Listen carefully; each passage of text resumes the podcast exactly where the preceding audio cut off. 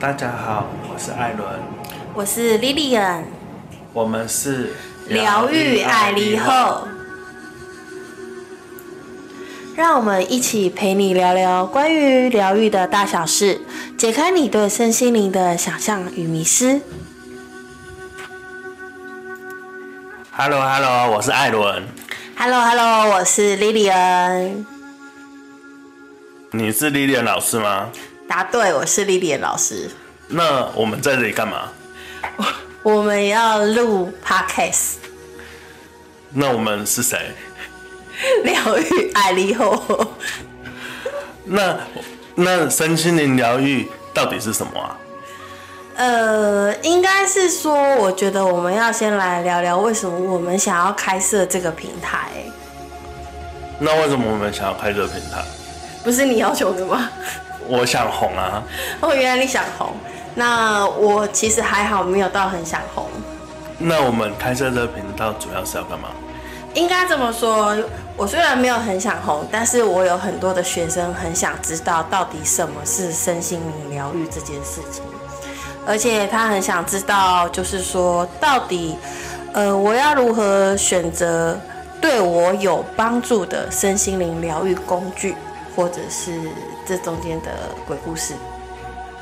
所以我们是要主要是要讲一些身心灵疗愈的五四三就对了。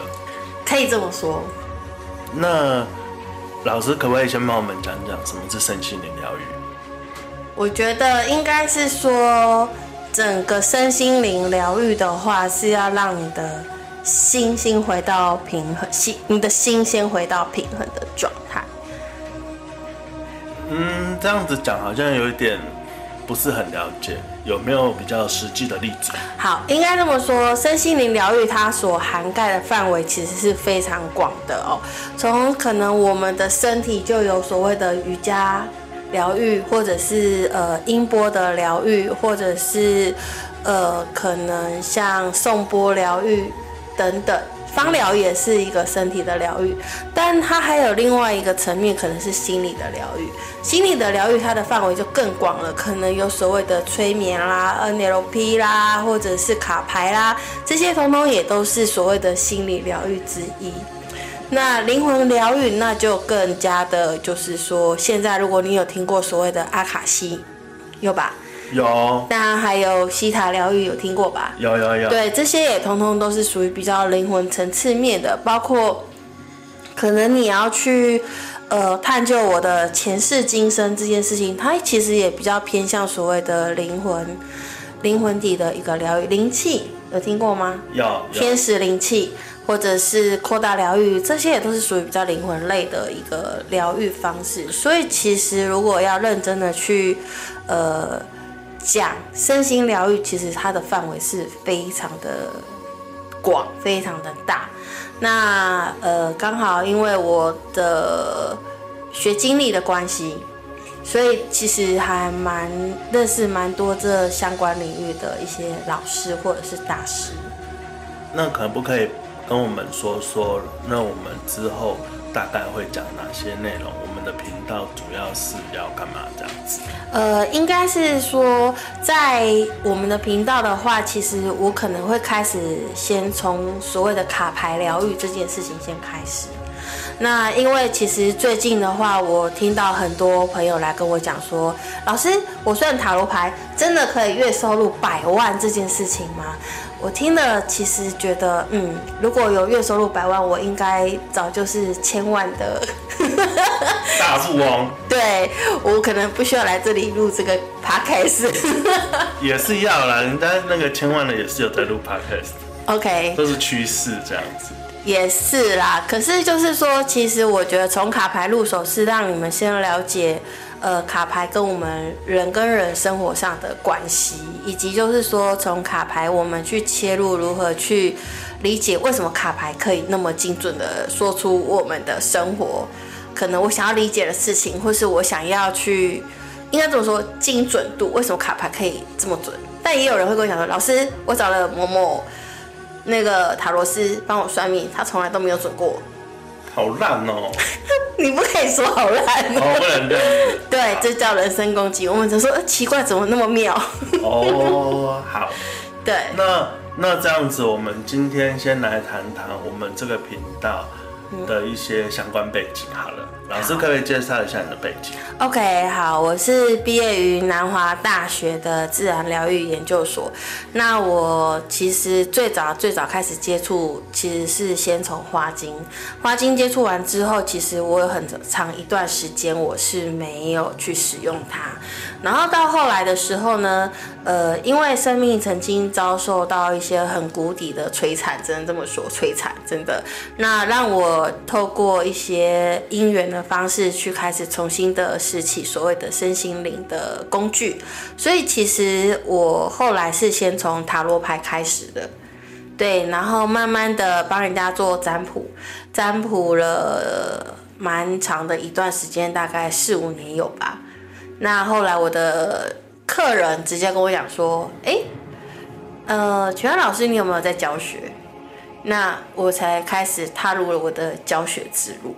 啊，嗯，所以所以其实前面有很多不为人知的故事，这样子。是的，对，包括可能跟我比较熟的人就都会知道说，其实我是从小就是超级敏感体质的人。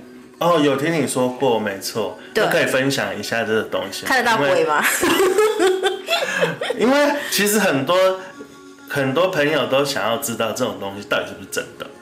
呃，我觉得我相信他们的存在，但是你如何去说他们的存在，究竟怎么去辨别这件事情，其实我以前不知道。对，所以在我小时候的，在我小时候啊，我可以看得到呃另一个次元空间的存在这件事情的时候，我会觉得，呃，是我眼睛有问题吗？那你会很害怕吗？小时候吗？嗯，小时候不会怕，是到了差不多呃九岁过后，发现比较懂事一点，忽然发现说，哎，为什么就是他不是我们，才突然意识到他不是我们这个空间的人。所以你看到的不是那种电影里面可怕血腥的画面。有血腥过，但也有正常版的，就跟我们人没两样。所以血腥那些也是也是真的有可能的。对，是有血腥的，有就是破损不堪的，那也有半透明的，也有就是跟我们一般正常人没两样的。那可不可以请老师分享一下你最印象深刻的这这一类的故事？哦，如果要分享这一类最最经验最丰，就是最惊，不要说应该说最惊悚，或是让我印象最深，应该是说在我二十六哎二十五岁的时候，我那时候呃我在家工作嘛，然后就是我父亲他们是贸易商，然后那时候我常常一个人要提着行李，然后就到处去参展，然后去看很多的去采样这样子，因为我们家是做成衣的。哦那呃去看这些东，然后就是有一次就是住在那个拉斯维加斯那边的一个饭店，然后那次那个饭店其实跟我同行一起去的那个姐姐们，其实他们都知道说我是敏感体质，所以他那时候已经特别请我看过说，哎，那个那个饭店怎么样？你就说哦还不错哎，是我目前看到我觉得还不错的饭店这样子。他说好，那我们就入住这一间了这样子。那我们去入住那一间的时候，呃，其实到了当地，我们直接入住的时候，我觉得哎，跟我想的差不多，明明亮度各方面是蛮好的。但殊不知，就是说在隔一天的时候，我们有新新的伙伴加入，于是我跟了另外一个姐姐就换了一个房间，然后我就去住在一个可能门冲，人家讲路冲的一个房间，你是说正对门这样？呃，对，正对逃生梯。哦，门他的门口，对，他的门口正对逃生梯这件事情。嗯嗯嗯然后呢，我那天想说，嗯，那间房间感，我讲，因为我想说是跟他换房间，换房间我对我来说，我觉得说无所谓，反正我原本住的那间我觉得还不错。那反正换房间就是就就就隔几间还好这样子，我想说应该没差吧。所以不知道说原来我一入住之后，本来都还没什么事。但是我们那天去呃办完展览回到家之后，回到饭店之后大概十一点多，洗完澡，我看姐姐们都已经睡着了，那我也就想说好，那我也来睡。那结果呢，我一躺下去的时候，我想说先看个电视好，因为我习惯性在国外我会看个电视，有一点噪音，那我比较好入睡这样。然后结果就是听。开了电视，听了噪音，呃，开开了电视，然后看了这个影片之后，我当我把电视关掉，我要开始入睡，嗯，这件事情，我棉被一盖上，电灯一关掉的时候，我就开始听到旁边有稀稀疏疏的声音，稀稀疏疏，稀稀疏疏，稀稀疏疏，对，我对稀稀疏疏的声音就是说，他，我以为是姐姐起来上厕所，哦，对，然后我就。下意识的把棉被拉下来，然后去看一下那个洗手间。哎，那么就是说上厕所这件事情，应该他他是不是真的上厕所？结果呢，后来说天哪，他上厕所也太吵了吧！因为那个稀稀疏疏的声音越来越大，嗯，越来越大声。然后后来呢，我就去再把棉被再拉下来，眼镜戴上去。走去浴室那边去看一下，因为我们那个房其实饭店那个房间订的是蛮大的，是那种家庭式的，有厨房、有浴室，然后客厅这种都有。哦，对，所以那时候就去，我就穿着鞋去看一下，就发现哎，姐姐在床上睡死啊，嗯，根本没有人啊，没有人在浴室啊，所以那是哪来的？那个声音是从浴室发出来的。对，哦，于是我心里就那时候心里想说不妙。然后我就再，我想说好，那我再躺回去睡。啊，你没有想说有可能是什么老鼠啊、蟑螂？呃，原则上不可能饭店有老鼠，那就可怕了。说的也是。对，而且那在贵的就对，是贵的饭店。对，然后我那时候就躺回去，躺回去的时候呢，我就开始又继续听到有很多稀稀疏疏的声音，甚至开始有所谓的讲话的声音。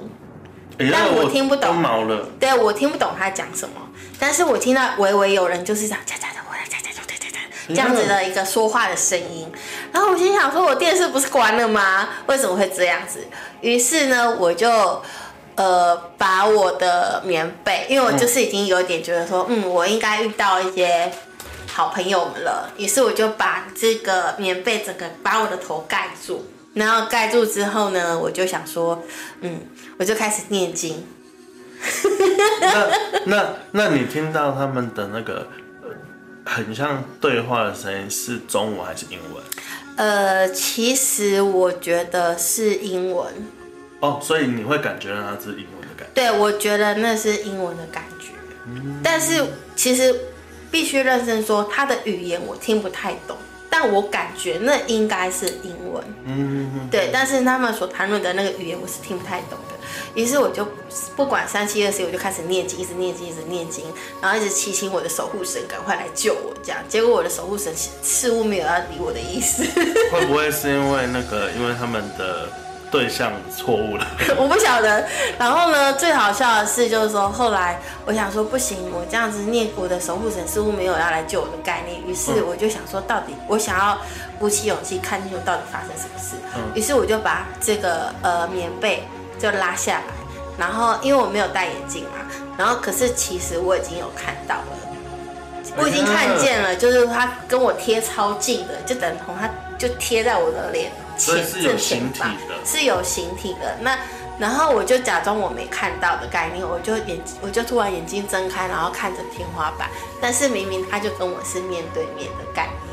嗯，然后呢，于是我就是在转侧身，转侧身的时候我就天啊，天呐，好多人在我的房间开 party，很多人，很多非常多，就是大家都在我房间开 party 这回事。哎呀，然后开 party 的时候就感觉他们有要故意可能捉弄我或干嘛，可是我就是假维持震惊，假装没看见，于是然后再把我的棉被盖上。盖上之后，我就听在旁边，继续在那边讲说：奇怪，他到底看不看得到我们？那这时候就可以有很明确的听得到是英文在讲说他到底看不看得到我们？哦，这件事情。然后他们就有人在讨论说他应该看得到吧？然后也有人说，可是如果看得到，怎么会视若无睹？类似这样子的概念的讨论。于是我就超级害怕，我持续继续念经，然后我心里想说赶快来救我，赶快来救我，但是那个时候没有人要来救我。所以你念的经，可能他们听。我就念，就是想得到的经通通念，然后连阿门都请出来。嗯嗯嗯，对，我想说会不会是因为他们跟佛祖不熟，对，我也是这样想。所以就是没有人要理我的概念。所以后来我就想说，好，那既然没有人要理我的话，那我是不是就呃改念那个就是阿门？对，就改念阿门这件事情。那后来嘞？后来嘞？后来就是我就一直这样子苦撑，撑到就是凌晨四点多。啊，对，真的然后我就一直听着他们在开 party 的声音，啊，对，然后我就撑到凌晨四点的时候，好不容易我感觉到外面有灯，真的是外面有那个窗户的灯，呃，窗户的那个阳光真的洒进来了，然后哦我才稍微感觉到，哎，我们的整个房间它是比较安静的。就是他们要回去睡觉了。也许，对，就是在那个时间，也许他们累了，他们也要休息了，然后那个就开始慢慢，反正你会感觉到慢慢的，就突然间就没有声音，没有声音的时候，我那时候下意识，因为我们隔天其实就是要回台湾了，嗯我下意识起床的时候，我开始整理行李，然后很快速的把行李整理好，整理好之后，我的姐姐们问我说，哎，我们那个下午三点才要开车回 L A，那你现在这么早在收行李干嘛？我说，呃，我想要收一收，然后我在车上等你们。所以你跑到车上去睡觉。对，对，那经历这种事情之后，是什么样的原因让你觉得你想要接触身心灵疗愈这一块？应该是说，就是我接触，自从其实那一次让我的经验体验非常的深，我清楚知道说，好像，呃，我这样敏感体质的状况有一点严重，嗯。越来有越来越严重的状态，因为其实中间曾经有消失一段时间是比较好，没有感觉的，嗯，但是在那一次拉斯维加斯回来之后，我发现我的整个敏感体质状态又变得更严重，然后所以我就开始寻求所谓的把我这体质的状态关掉的方法，于是我就开始接触了各宗各教各派。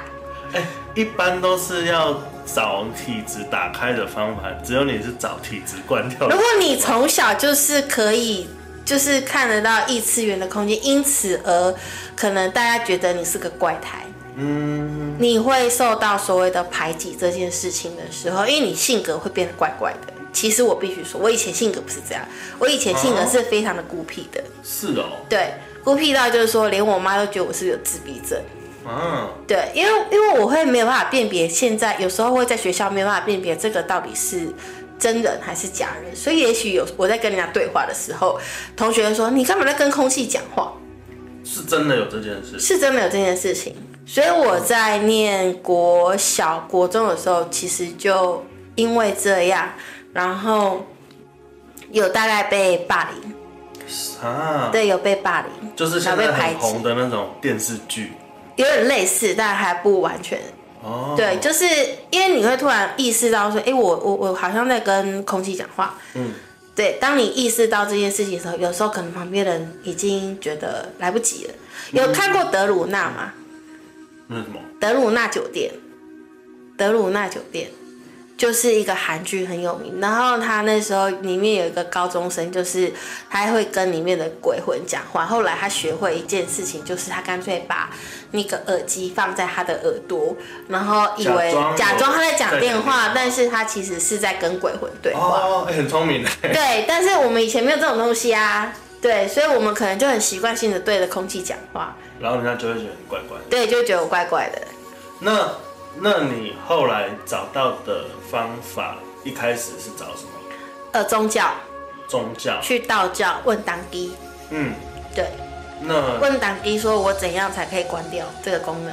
那可以跟我们讲讲这个经历吗？当地跟我说这是你带天命，所以关不掉。啊，对这样是负责任吗？对，当机告诉我说你就带天命啊，带使命啊，你有这个所谓的你要传递真理的功能啊，所以这个东西你是没有办法关掉的，所以你要开始好好的休息。不过我那时候的确又问了他一件事情，就是说，那如果我修行的话，这件事情就可以关掉吗？他告诉我不会，但是可以比较少跟可能鬼魂这个这个区块的连接。嗯嗯。但是会更多可能是跟比较高频率的，可能仙佛这边的连接。嗯。那如果换成是你，你会想跟仙佛连接，还是跟鬼魂连接？如果一定要连接，一定要连接的话，我当然是会选比较好的。啊，当然啦，所以我那时候就说好，为了可能不要再跟鬼魂连接，我就我就我就觉得说好，那我就去，对我就我就踏入了修行的这条道路。哦，对。我那我觉得我们有一点点聊歪了，因为我们其实要讲的是关于我们为什么要开设这个频道哦。那其实我觉得说这个频道呢，我其实刚刚有讲到，就是我为什么先接触这个身心灵的，我如何踏上身心灵这个领域的。但是呃，其实我觉得踏入身心灵这个领域对我来说是一个非常奇妙的旅程，所以我想要将这样子的一个。呃，心路历程跟大家分享。那其实你说我在这个历程上面，我难道就没有去碰到一些奇奇怪怪的老师啦，或者是事情吗？一定是有的。那其实我觉得让你们知道说，可能也许当在这个领域踏上的时候，你会碰到的哪些问题、哪些困境，甚至于说，如果说我遇到老师的时候，我如何启动我自己的思辨能力？我觉得思辨能力很重要，也太好了吧！所以只要听这个频道，我们就可以听到老师告诉我们他之前的一个心历路程，还有很多的故事，还教我们怎么去思辨。没错，因为其实我觉得说，当你学会思辨的时候，你就比较不会被做所谓的灵性诈骗。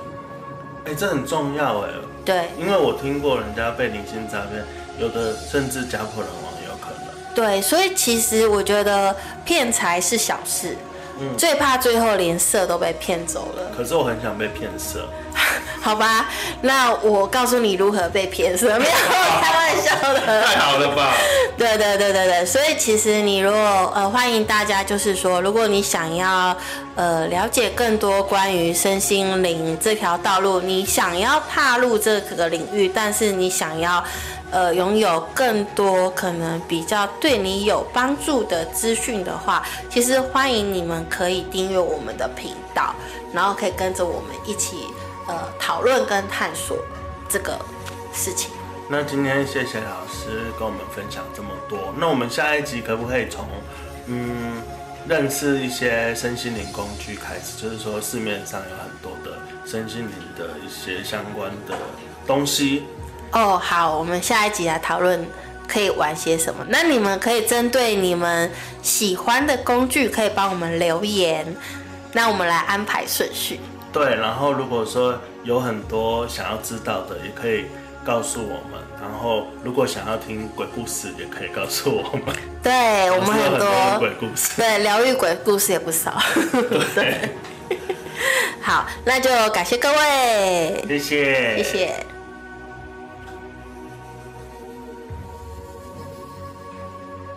感谢各位朋友今天收听我们的节目。那如果说有任何的小问题，都可以在我们的节目留言区做呃我们的互动。那就谢谢大家喽，拜拜。